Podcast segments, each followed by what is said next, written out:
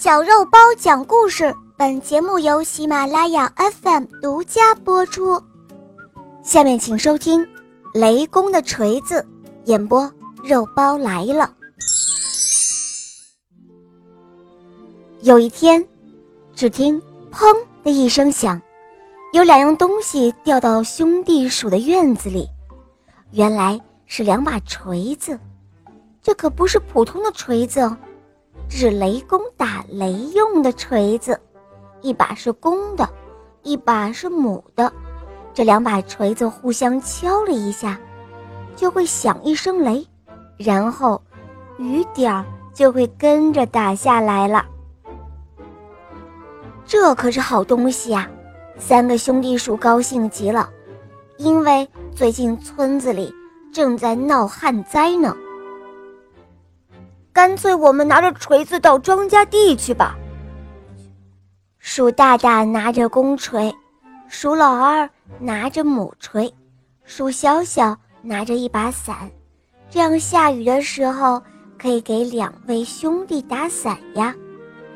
鼠老大和鼠老二用力地互相敲了一下锤子，只听轰隆隆打了一声雷，紧接着哗啦啦，大雨就下来了。他们发现成功了，于是先到牛大伯的地里去打五声雷，再到熊大爷的地里去打五声雷。当然了，不能忘了猪大哥、羊小弟还有兔小姐的地哦，都要打五声雷。而每打一声雷，兄弟鼠们都要叫一声“哎呦”，因为呀，每一次打雷，总会有一道小小的闪电。打到兄弟鼠的身上，它们身上的毛就会被烧焦而冒烟呢。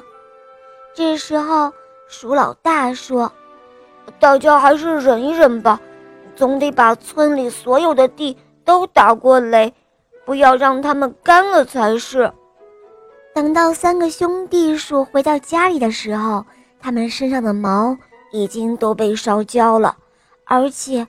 还都脱落了下来。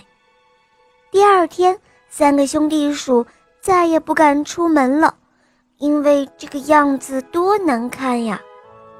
终于有一天，三个兄弟鼠遇到了雷公，他们问雷公：“为什么闪电会打到身上呢？”雷公说：“因为呀，这是两把坏了的锤子呀，所以雷公把它给扔了。”但是，三个兄弟鼠还是把这两把雷公锤擦得亮亮的，然后收藏了起来。